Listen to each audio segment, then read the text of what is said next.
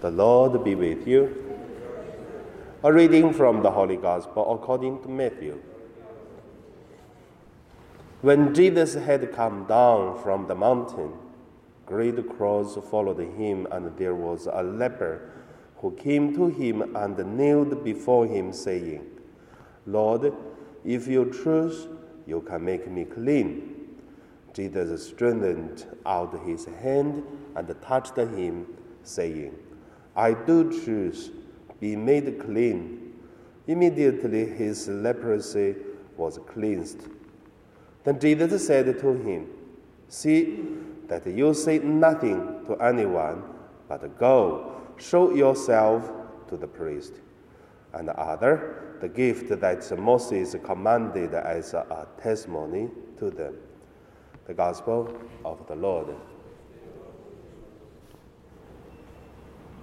So, according to the days, the Gospel, my meditation name is uh, the perfect loving God and uh, the imperfect human. There are two kind of uh, view to look at this the gospel. First, the perfect uh, loving God. This God is perfect, no sin, and this God full of love.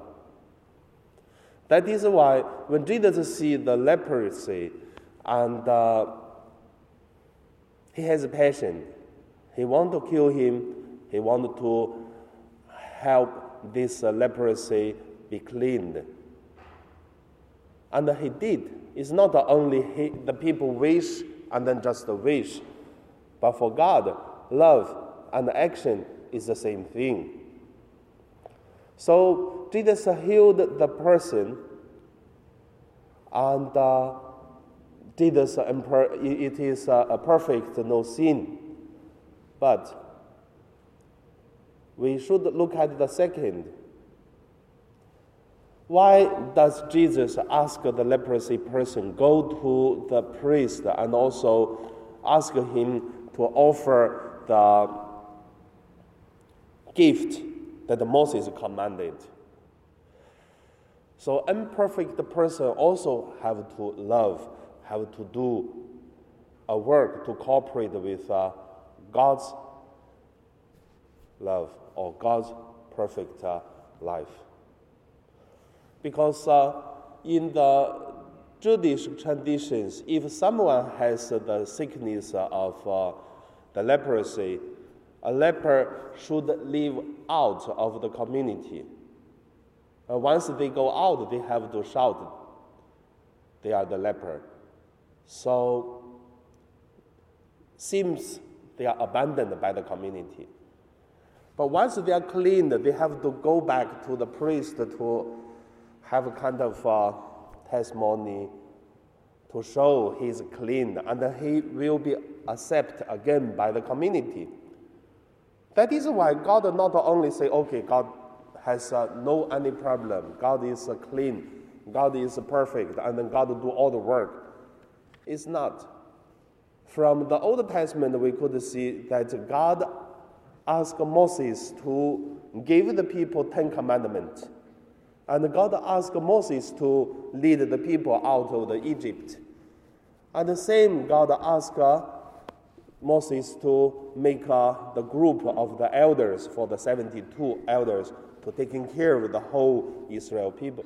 We could see when we were talking about uh, everything we just rely on God is true, but at the same time, God doing things through the imperfect uh, person who we are. So the people only say, only rely on God, we do not do anything. That is wrong.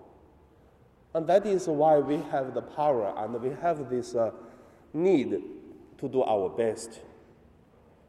So, in today's gospel, I believe this perfect Lord and perfect person and the loving God and then the people also have to love, and then these are these worldly things. So that is why the Christianity normally have quite a strong influence in people's life. Not only go to the monastery, not only live in the desert. So that is Christianity. So once we do not do anything, then we lose. But same time, it doesn't mean we do God work. We are not doing God work. We only do partly what we could do to helping God's work to be true. So hopefully we can get the, the balance and the spirit and look at what is the godly work in our life, what is our hard work to cooperate with uh, God's mission. And now we pray.